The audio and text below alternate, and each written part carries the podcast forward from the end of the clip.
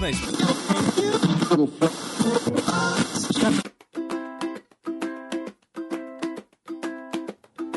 Hum, tá sentindo esse cheirinho de férias? Pois é, a equipe do seu podcast favorito finalmente está de férias, recarregando as baterias para a temporada de 2022.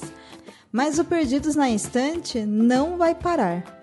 Nós e alguns amigos super bacanas preparamos uma série de indicações para você curtir enquanto aguarda aí pelo nosso retorno.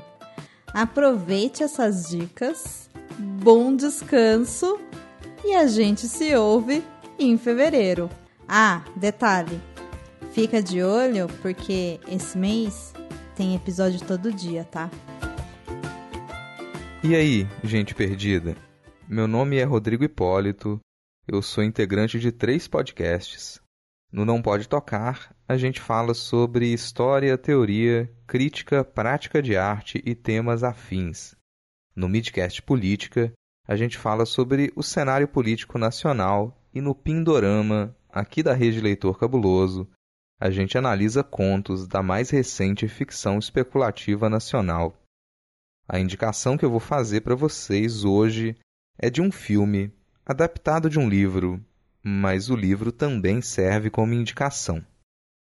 Em 1959, o William Burroughs lançou Naked Lunch, que traduzido ficaria como Almoço Nu. Esse é um livro bem experimental, o que nem é uma exceção na bibliografia do Burroughs. Ele costuma ser enquadrado como parte lá do movimento Beat, só que os livros dele têm uma pegada um pouco diferente do resto dessa geração.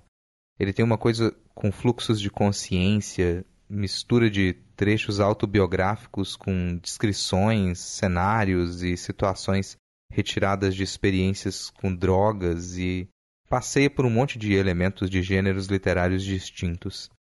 No Naked Lunch, a gente acompanha o William Lee, que está saindo de um longo processo de queda no mundo das drogas. A história ela se passa em diversos cenários que podem ser reais e na metrópole alucinatória chamada Interzone. Não é um livro dos mais fáceis de ler e, honestamente, é complicado de dizer que essa história daria uma boa adaptação para o cinema. Daí que o filme do David Cronenberg, de 1991, que tem o mesmo nome do livro, é uma coisa que chama muito a atenção. O que o Cronenberg fez não é uma adaptação da sequência narrativa do livro. Eu nem sei se isso seria possível, e caso isso fosse feito, eu não sei se daria um bom resultado. O que ele fez foi trabalhar um roteiro e o impacto visual do, do filme para trazer para a gente um pouco da impressão que o livro gera. Tem no filme do Cronenberg tem uma mistura de ficção científica com romance policial e uma boa dose de horror corporal, que é a marca registrada do Cronenberg. Eu acho que vale muito ler o livro e assistir o filme, ou assistir o filme e ler o livro. Tem coisas que são extremamente sutis no livro e o Cronenberg extrapola isso, dá destaque e no fim das contas funciona. Tem uma coisa que é típica dos filmes do Cronenberg também, que são as reflexões sobre as relações entre seres humanos e máquinas. No caso do Naked Lunch, a relação imediata ali é entre o protagonista, mas também outros personagens, e a máquina datilográfica. Aí você pode se preparar para uma bela viagem de horror corporal, porque a máquina, além de falar com o protagonista, ela reage sexualmente ao toque e a experiência de criação dele, do protagonista, vai beber muito dessa coisa quase pornográfica entre as mãos e a máquina. Outro ponto forte do filme é a ambientação, que é inspirada em arquitetura e iluminação natural do Marrocos. Isso tem relação com a história pessoal do William Burroughs. Foi no Marrocos que ele talvez tenha passado o momento em que ele estava mais afundado nas drogas e ele refletia muito sobre os diversos níveis de exploração que existem no mercado de drogas.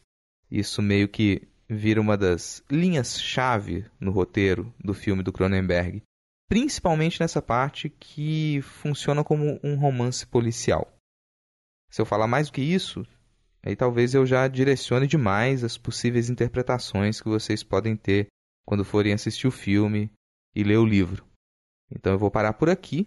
Essas são as minhas indicações. Beijo para essa equipe cabulosa e beijo para você que nos escuta. Esse episódio bacanudo que você acabou de ouvir só foi possível pelo apoio internacional de Marina Jardim e demais pessoas que nos apoiam lá no Catarse no PicPay. Seja também uma pessoa bacana e deixe sua contribuição lá pra gente também.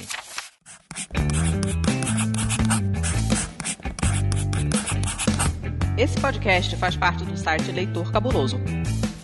Conheça nossos conteúdos em www.leitorcabuloso.com.br.